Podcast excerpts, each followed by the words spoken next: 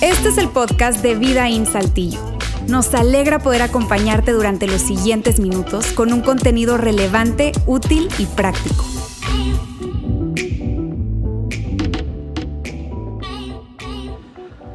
Seguramente hoy va a ser un domingo desafiante para ti. Hoy quiero retar tu manera de pensar, tu manera de cómo has estado viviendo. Y mi objetivo en esta tarde es que salgas por esa puerta o terminando de escuchar es que este podcast tú puedas terminarlo con una nueva manera de pensar, una manera que te va a desafiar, te va a desafiar y así que vamos a arrancar de lleno. Hoy es el tercer domingo de esta serie llamada Así de fácil. Si no has tenido la oportunidad de escuchar el mensaje 1 y la sesión 2, te animo a que los puedas escuchar porque este es continuo, 1, 2, 3. No puedes empezar a ver Luis Miguel en la temporada 3, necesitas empezar en la 1, ¿correcto? Así que si no has escuchado la parte 1 y la parte 2, escúchalas. Estamos ya en nuestro canal de podcast Vida en Saltillo en iTunes. Ahí está la parte 1 donde Alejandro nos habló de ese primer paso, de cómo es así de fácil poder convertirse en un seguidor de Jesús, en estar en esa relación personal con Dios. Y el paso uno es básicamente la palabra sigue.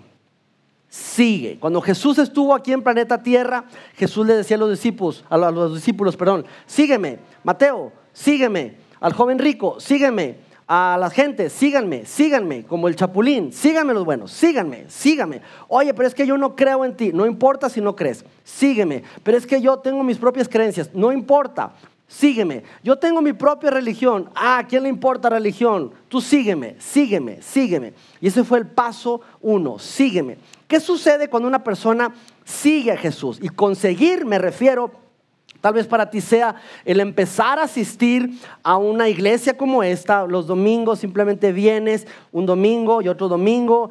Tal vez para ti signifique el, empezar con un plan de estudio bíblico y empezar ahí a, a, seguir a Jesús. Tal vez un grupo en casa, qué sé yo, qué sé yo. Pero es empezar a seguir a Jesús. ¿Qué pasa cuando tú empiezas a seguir a Jesús? Automáticamente viene ese segundo paso y es cree empiezas a creer. Es decir, tú empiezas a seguir a Jesús, empiezas a verlo como habla, eh, lo, que él enseñaba, todo lo que él decía, lo que hizo, etc. Y eh, como resultado vas a empezar a creer. Y ese fue el segundo paso. En la semana número dos, la semana pasada, hablé acerca de creer. Cree. De hecho, eh, aprendíamos la semana pasada que para estar justos delante de Dios, para que Dios nos encuentre justos delante de Él, no es necesario seguir la ley, no es necesario portarse bien, no es necesario dejar de hacer esta cosa o hacer otra cosa, es simplemente creer. Si tú crees en Jesús, si tú crees que Jesús es el Hijo de Dios, eso te hace a ti y a mí, nos hace justos para estar delante de Dios. No hace falta hacer otra cosa más que creer. Pero el día de hoy vamos a hablar de ese tercer paso que tiene que ver con cuatro letras, amigo. Cuatro letras que yo quiero que te grabes en tu mente, que saliendo por esa puerta o terminando de escuchar este podcast, las repitas y las lleves grabadas en tu mente. Son cuatro letras que pueden cambiar el rumbo de tu vida. La primera letra es la O. Di conmigo O. La segunda letra es la B. Di conmigo B. La tercera letra es la letra D. Di conmigo D. Y la cuarta letra es la letra C. Di conmigo C. Esas cuatro letras. O, B, D, C. Obedece. Obedece. Obedece. Obedece. Y es un paso, ese tercer paso de obedecer obedece. Ahora, cuando escuchamos obediencia, ah, ahí está la trampa. Sí, el domingo pasado nos lo pintaste muy bonito, que no hay que hacer tantas cosas y que no hagas esto, no hagas lo otro, tienes que hacer esto, tienes que hacer lo otro. Y ahora me resulta que sí hay que hacer cosas, ¿correcto? Ok, eso es lo que te quiero decir. Cuando piensas en obediencia, normalmente pensamos en eso. ¿Qué es obedecer? Ah, tienes que hacer eso, no puedes hacer eso, no tienes que hacer lo otro, tienes que hacer esto, tienes que hacer lo otro.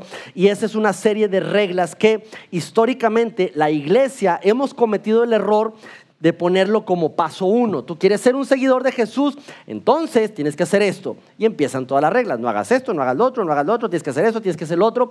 Y lo ponemos como paso número uno. Por eso mucha gente llega a la iglesia, necesito una relación con Dios, hay algún vacío en mi corazón, necesito seguir a Jesús. Ah, tú quieres que ser un seguidor de Jesús, entonces tienes que dejar de pum, pum, pum, toda la serie de reglas y obediencias. Y entonces donde la gente dice, no, muchísimas gracias, eso es demasiado para mí. Y no tiene que ser así. Lo primero es, sígueme. Después, conforme vas a seguir, vas a creer en Él. Vas a creer en mí, dice Jesús. Y una vez que creas que Jesús es el Hijo de Dios, entonces, entonces vamos a obedecer. Como consecuencia de, es decir, no, me conviene obedecer. Ahora, cuando pensamos en obediencia, ok, yo, yo pues tengo que obedecer. ¿Y qué dice Dios? Pues inmediatamente se nos viene a la mente los diez mandamientos. Entonces, ok, yo, este, pues yo, yo la verdad sí obedezco a Dios, porque sí, sí, sí cumplo los diez mandamientos. O sea, no matarás, no he matado a nadie. No robarás, pues no robo. y, y, y, y y ahí nos quedamos, ¿verdad? Porque nada más no sabemos dos mandamientos de los diez. Entonces, y, y pues sí, o sea, pues sí, los diez mandamientos, no robarás, no matarás, y este, y eso de no robar, sí, ¿verdad? Y los otros ocho. Pero yo creo que sí los cumplo, así que estamos bien, estamos bien, sí estoy obedeciendo. Pero mira, Jesús no está hablando ni de los diez mandamientos, ni de que, y así esto, y todo eso. No, recuerda, la obediencia nos conviene. Y hoy vamos a hablar acerca de algo tan magistral que dijo el mismo Jesús respecto a los beneficios de la obediencia, de obedecer. Ahora, dicho sea de paso, cuando Jesús vino, murió, resucitó al tercer día y se fue al cielo, es que empezó una explosión de seguidores de Jesús por toda la región de manera impactante. Fue donde el cristianismo, como lo conocemos hoy, es decir, esos seguidores de Jesús, no de una religión, no de nada, la religión ha sido mucho invento del hombre, en aquel entonces había muchas religiones, predominaba obviamente el, judaísmo, pero Jesús no vino a traer, esta es la nueva religión, para nada, él decía, esta es la nueva relación, yo he venido para que tenga una relación personal con mi Padre Dios, con mi Padre Celestial a través de mí. Eso es lo que promovía Jesús. Cuando Jesús asciende al cielo, esos primeros seguidores de Jesús que les decían en aquel entonces los del camino, así se les decían, porque Jesús decía, yo soy el camino, ah bueno, ellos son los del camino, empezaron a creer en Jesús, pero una vez que empezaron a creer en Jesús, ellos empezaron a obedecer, es decir, a hacer lo que Jesús les, les habló que hicieran que por cierto eran cosas muy revolucionarias, hasta hoy en día siguen siéndolo. Sin embargo, esos primeros seguidores de Jesús empezaron a cambiar sus vidas y era tan notable esa obediencia que la sociedad y todo el mundo eh, entero en aquel entonces dijo, estos son diferentes. Y muchas personas en aquel entonces, que por cierto no había Biblia como la conocemos hoy, no había Biblia, empezaron a decir, eh, yo quiero ese estilo de vida, yo quiero ser como ellos. Y se empezaron a sumar y el cristianismo tuvo una profil, ah, se me fue la palabra, se profiló, ya no sé qué dije, van a editar eso, por favor.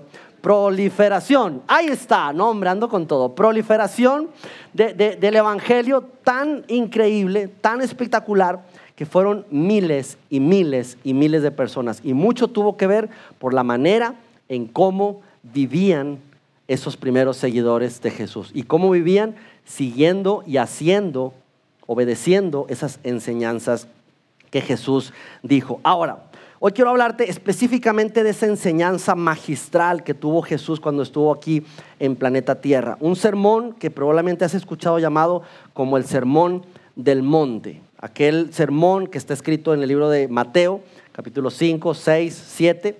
Y en ese sermón Jesús sube a un monte y da un sermón. Por eso se llama el sermón del monte. Muchas gracias, buenas tardes. No, no se crean. Estando Jesús ahí, empieza a decir una serie de cosas que a la gente, la multitud, era demasiada gente, le voló la cabeza. Muy revolucionaria para aquel entonces y lo sigue siendo hasta el día de hoy. ¿Qué cosas, Luis? Jesús empieza a decir, y seguramente, aunque no tengas contexto de iglesia, has escuchado estas cosas. Si te dan en una mejilla, pon la otra. ¿Cómo? Si alguien te pide cargar algo una milla, cárgalo otra milla, la famosa milla extra. ¿Sí? Quiero darte un, poco de contexto con eso. Antes, un soldado romano que, por ejemplo, traía un bulto de maíz y veía a un judío, tenía el derecho de decirle, cárgame esto por una milla. Y el judío tenía la obligación de cargárselo esa milla. Y, terminaba la milla y ahí terminaba su, su parte, ¿no? Si un, soldado romano te pide cargar un bulto, cuando llegues a la milla, le vas a decir, no, déjamelo, te lo voy a cargar una segunda milla. No tienes que, yo sé que no tengo que, pero mi vida es superior al estándar. Jesús diciendo como, oye, ama, sí, Padre, pero ama a tus enemigos. ¿Cómo? Oye, perdona, pero no solamente perdona, sino ve con quien te ofendió y perdónalo. Pero ¿cómo? Yo tengo que esperar a que venga conmigo y me pida perdón. No, no, no, no, no tienes que esperar a que venga contigo. Tú ve y perdónalo. Y empieza a decir, si alguien te, pide, dice, si alguien te pide una chamarra, dale la chamarra y aparte dale el abrigo.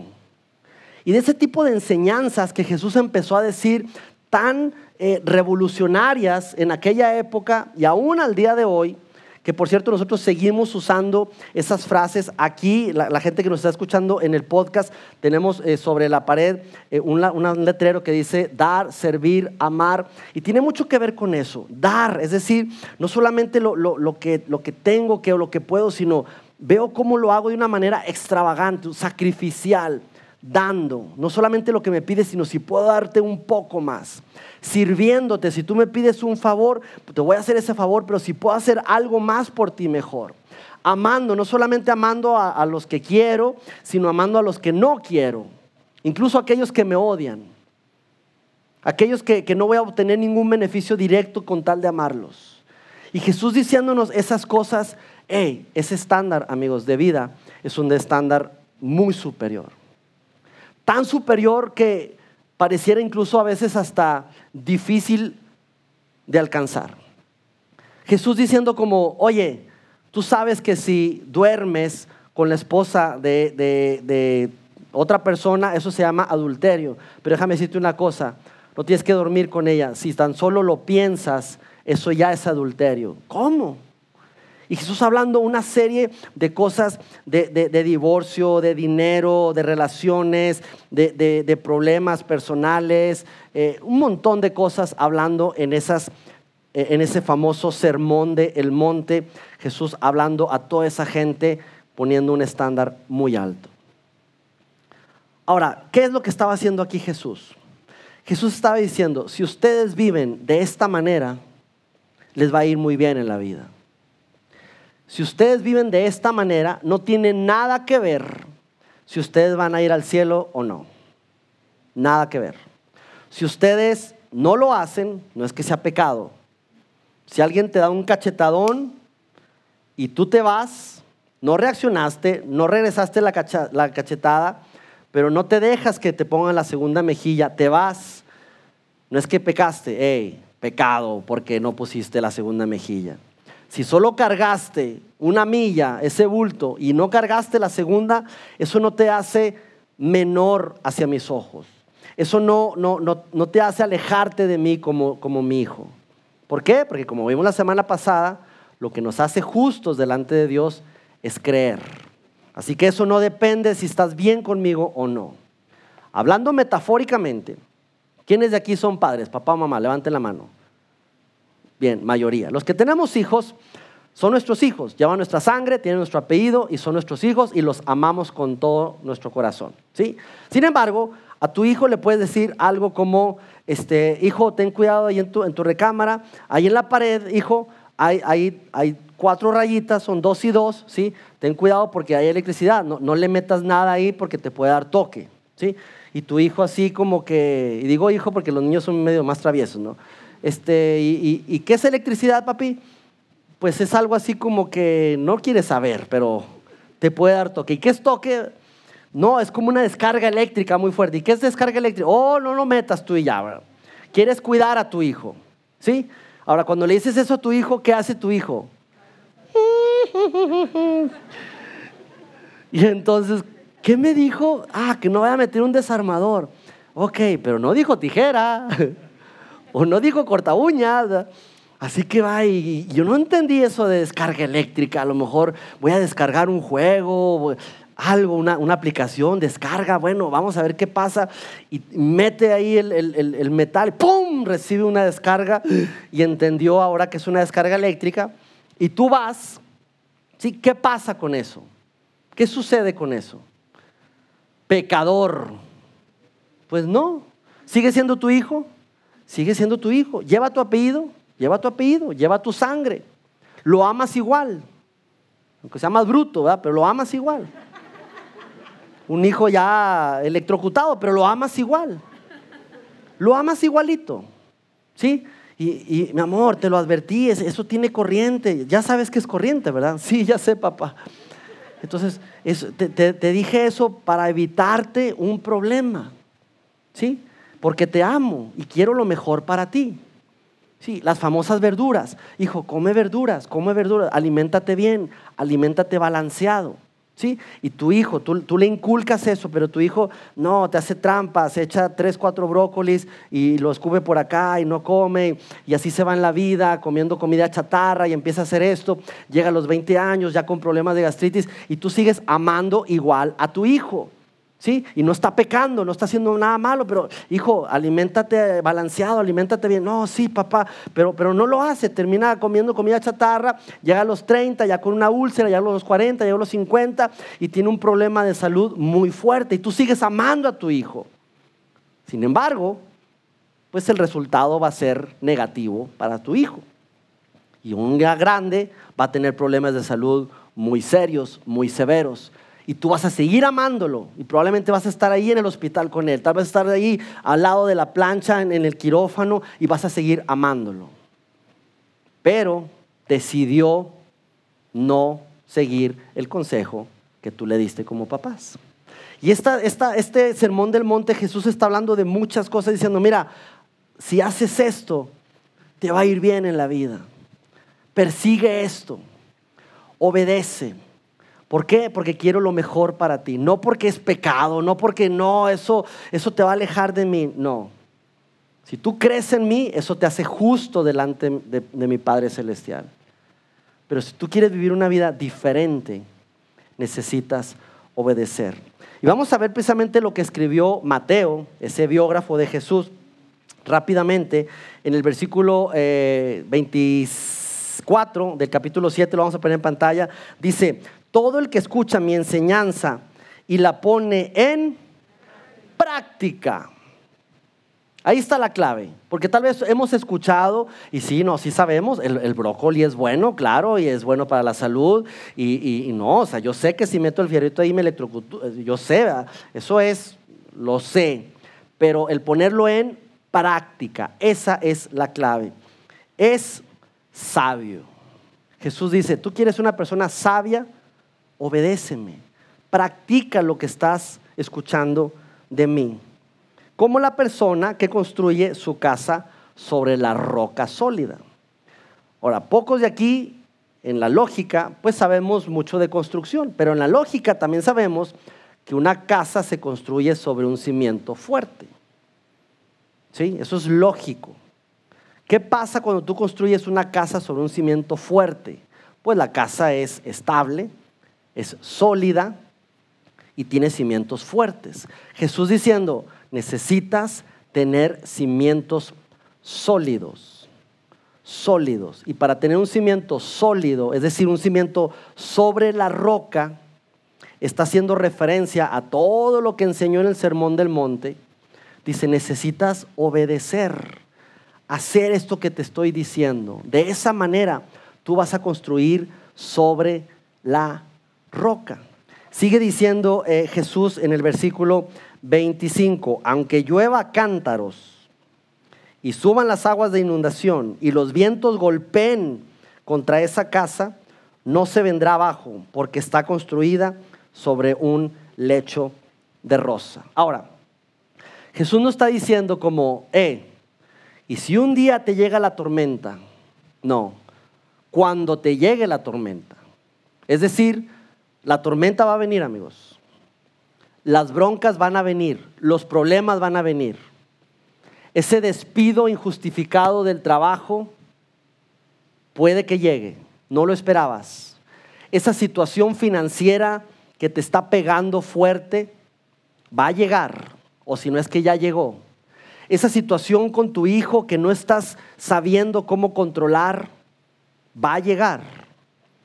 Cuestiones en la vida, problemas, esa pérdida de un familiar, de un ser cercano, esa muerte, van a llegar. Los problemas van a llegar. La pregunta es, ¿sobre qué está fundamentada tu vida? Hace alrededor de tres meses, teníamos apenas como un mes aquí en este lugar y eh, este lugar cuando lo rentamos era eh, simplemente este espacio y llegaba a los canceles hasta eh, un par de muros que tenemos aquí de ladrillo. Si nos está escuchando a través de este podcast, este lugar es, es, un lugar donde incluía un como balcón y nosotros hicimos una ampliación de ese balcón, alrededor de 70 metros cuadrados más, hicimos esa, esa ampliación y ubicamos el cancel, obviamente, más hacia el lado oriente. Esa reubicación del cancel fue una reubicación nueva. Estábamos aquí un lunes eh, trabajando ya en la tarde y de repente eh, llegan un par de personas, este, un par de jóvenes este, vendiendo cosas de comida y, se acercan y nos dicen, oye, ¿qué es aquí? ¿Es una mueblería? Y yo, sí, vendemos sillones y sillas. No, es una iglesia, le digo, ¿cómo una iglesia? Órale, parece mueblería, antro, restaurante, de todo, ¿no? Eh, stand-up de comedia y de todo. Bueno, pues es, un, es, es, una iglesia. Oh, qué padre, no, qué bien. Y, y, cada cuando se reúne y platicando. En ese momento llega una tormenta, pero de esas fuertes. Yo tengo 18 años aquí en Saltillo. No había visto una tormenta como tal en, en ese lugar. Ahora fue tormenta de Saltillo. ¿A qué me refiero? Que se cayó el cielo así por 30 minutos, pero en el Parque Maravillas, algo que está aquí a 3 kilómetros, ni una gota cayó, nada, está lloviendo. Sí. Y aquí de verdad estaba el aire tan, tan impresionante. Estaban construyendo todavía aquí el, Walmart y, estaba el aire, pero así literalmente se veía la lluvia muy horizontal y estaba pegando específicamente de, de norte a sur directamente hacia los cristales, pero fuertísimo, una cosa así exagerada. Como fue esa adecuación, pues se, se, sella con silicón, pero empezó a entrar el agua. Así que empezó a entrar el agua por, por, por abajo y, en las juntas y todo. Y empezamos a mover sillones, ¿verdad? Y estaban esos dos, dos personas aquí moviendo sillones, quitando porque se estaban mojando eh, algo de las cortinas y, los sillones. Y el aire estaba, pero de verdad, muy, muy, muy huracanado, muy fuerte. Y, y en eso este, yo agarro uno de los sillones que tenemos ahí atrás, sillones largos, lo jalo.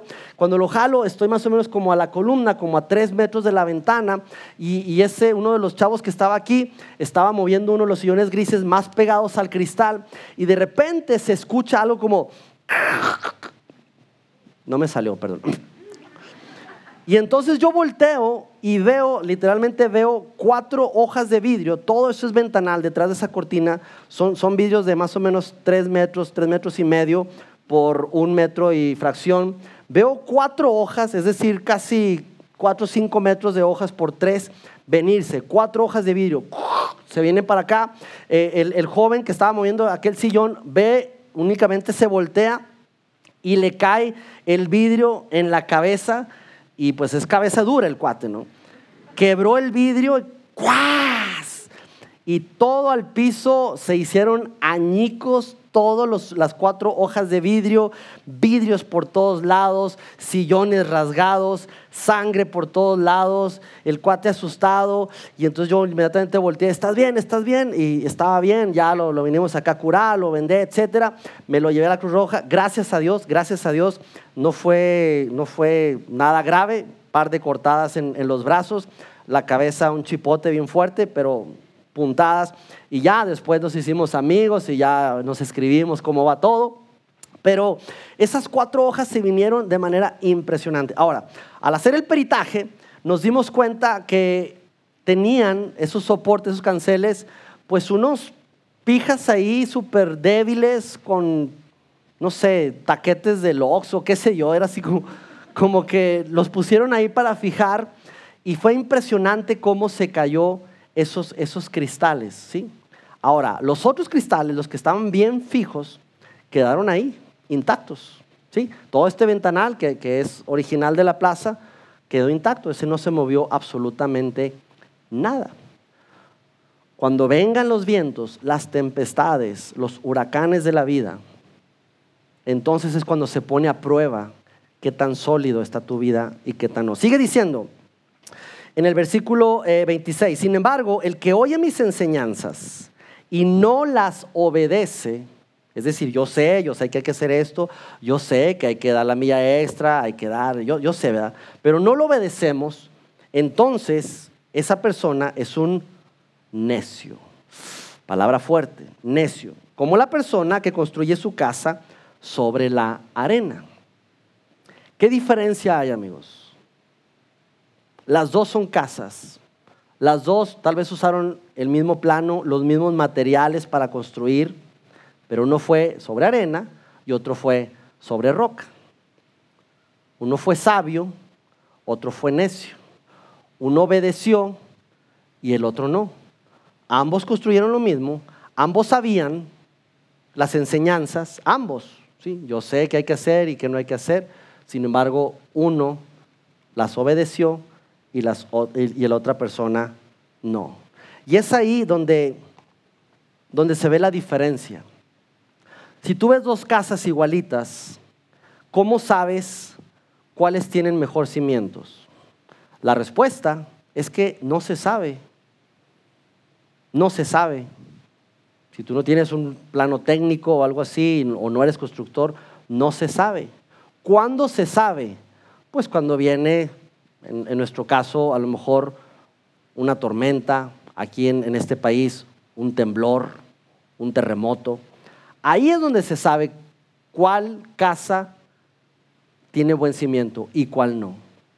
Es por eso, cuando vemos personas ¿sí? pasar una situación similar y a una la ves, ¿sí? golpeada por la tormenta, pero de pie, firme, subida sobre la roca, y otra persona que no soportó y que se destruyó, se desmoronó, tal vez cayó en depresión, tal vez cayó en algún vicio, alguna adicción, tal vez ahí destruyó su familia y esa persona con esa tormenta se desplomó.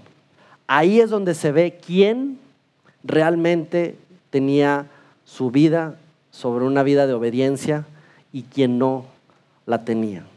Y cierra diciendo, Jesús, cuando Jesús terminó de decir estas cosas, las multitudes quedaron asombradas de su enseñanza, porque lo hacía con verdadera autoridad, algo completamente diferente de lo que hacían los maestros de la ley religiosa.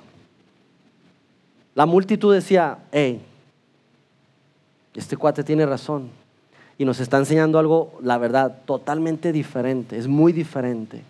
Es muy diferente a lo que nos han enseñado, muy diferente a lo que la sociedad dice, ¿sí? a lo que todo el mundo hace. Si alguien te, te lastima, lastima, no te dejes, no seas tonto.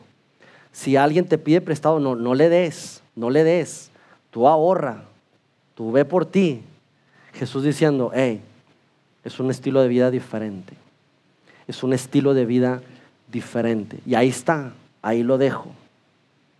Si tú haces eso, si tú obedeces, estás construyendo tu vida sobre la roca. Yo creo que aquí hay personas que han creído en Jesús, han seguido, pero lo que hace la diferencia, amigos, lo que hace la diferencia en la vida es obedecer lo que hace la diferencia en la vida es obedecer. Mira lo que te voy a decir. Lo que determina, ¿sí? Lo que determina, lo, lo que hace la diferencia en la vida eterna, lo que hace la diferencia en la vida eterna es creer. Pero lo que hace la diferencia en esta vida es obedecer. Lo que hace la diferencia en esta vida no es creer, Tú puedes creer en Jesús, puedes venir cada domingo, tú puedes levantar tus manos, tú puedes decir lo que quieras, pero si no obedecemos, si no obedecemos, nuestra vida está sobre la arena. Y yo creo que aquí habemos tres grupos de personas, tres grupos de personas que nos podemos identificar con esto que acabamos de aprender, de aprender, perdón, estoy por terminar. Uno, personas que al escuchar esto nos consuela, nos consuela decir, ok, yo creo que mi vida la he fundamentado en, la obediencia, he hecho, a pesar de que a veces no me dan ganas, no quiero, va en contra de mi voluntad, pero he, obedecido a Dios y eso nos consuela. El día que vengan las, pruebas, los, los problemas, etcétera, creo tener un cimiento sólido. Así que eso nos consuela. Estoy obedeciendo, me siento con mi casa cimentada sobre la roca. Pero tal vez hay otras personas que esto simplemente nos advierte lo tenemos que tomar como una advertencia. La verdad, yo no estoy siendo tan obediente. La verdad, si vengo los domingos y, sirvo, y, incluso diezmo, pero la verdad, yo fuera del domingo, yo hago de mi vida un yolo. Ahí como va pasando, y si me quiero divertir, y si quiero hacer esto y lo que sea, la verdad es que no estoy siendo obediente como debería hacerlo. Esto tenemos que tomarlo como una advertencia. Pero también hay un tercer grupo de personas que lo podemos tomar como una explicación. Tal vez esto nos explica. Ahora entiendo, ahora entiendo por qué cuando pasé por esa tormenta me desquebrajé. Ahora entiendo por qué estoy en el suelo. Porque en mi vida realmente no he obedecido como debía haberlo hecho. Ahora entiendo. Eso me trae lógica y me explica que no he estado llevando una vida de obediencia. ¿Cuál es tu postura? ¿Dónde tienes tu vida? La pregunta que quiero cerrar es la siguiente. ¿En quién vas a confiar? ¿Vas a confiar en ti, en, en tu manera de pensar, en tu experiencia, en la cultura, en lo que dicta la sociedad? ¿O vas a confiar realmente en Jesús? En ese estilo de vida diferente, alto, pero con un estilo de vida que dices tú, yo quiero vivir en esa obediencia. Y dicho sea de paso, esto no es de la noche a la mañana, amigos. Esto no es de que, ok, hoy domingo decido obedecer y, voy a dar, voy a servir eh, y, voy a ayudar, voy a perdonar a alguien hoy domingo y ya el jueves quiero ver resultados. Yo voy a dar mis diezmos hoy domingo, pero para el siguiente domingo quiero ver resultados. Voy a, voy a amar a mi enemigo, eh, pero ya quiero ver resultados el miércoles. No, esto es un estilo de vida. Los cimientos se construyen a lo largo del tiempo. Un año, una semana, un mes, un lustro, una década, lo que sea. Pero es un estilo de vida. Yo quiero retarte en esta tarde a que podamos hacer esas cuatro letras, así de fácil, cuatro letras, pero que eso nos ayude a determinar cómo queremos vivir nuestra vida aquí en planeta Tierra. O, B, D, C. Señor, gracias. Gracias porque hoy estamos delante de ti. Gracias por darnos la oportunidad de seguirte Gracias porque a través del seguir podemos creer en ti y eso nos hace justos delante de ti, Dios. Gracias, gracias, gracias. Pero hoy estamos aquí y esa tercera parte, Dios, de obedecer, probablemente es la que más nos cueste, porque eso ya requiere una acción y muchas de esas acciones van como hasta en contra de nuestra naturaleza. Porque nuestra naturaleza es defendernos, es acaparar, es ver por uno mismo. Nuestra naturaleza es egocéntrica, tiene que ver con uno mismo. Pero hoy, Señor, queremos realmente tomar conciencia y decir, hey, yo necesito obedecer para vivir un estilo de vida superior y poder disfrutar esta vida aquí en la tierra. Ayúdanos, Señor, a obedecer ayúdanos a obedecer y abrazarlo y adoptarlo como un estilo de vida. En el nombre de Jesús. Amén.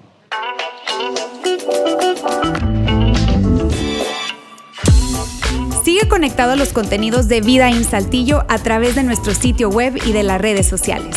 Muy pronto estaremos de vuelta con un nuevo episodio.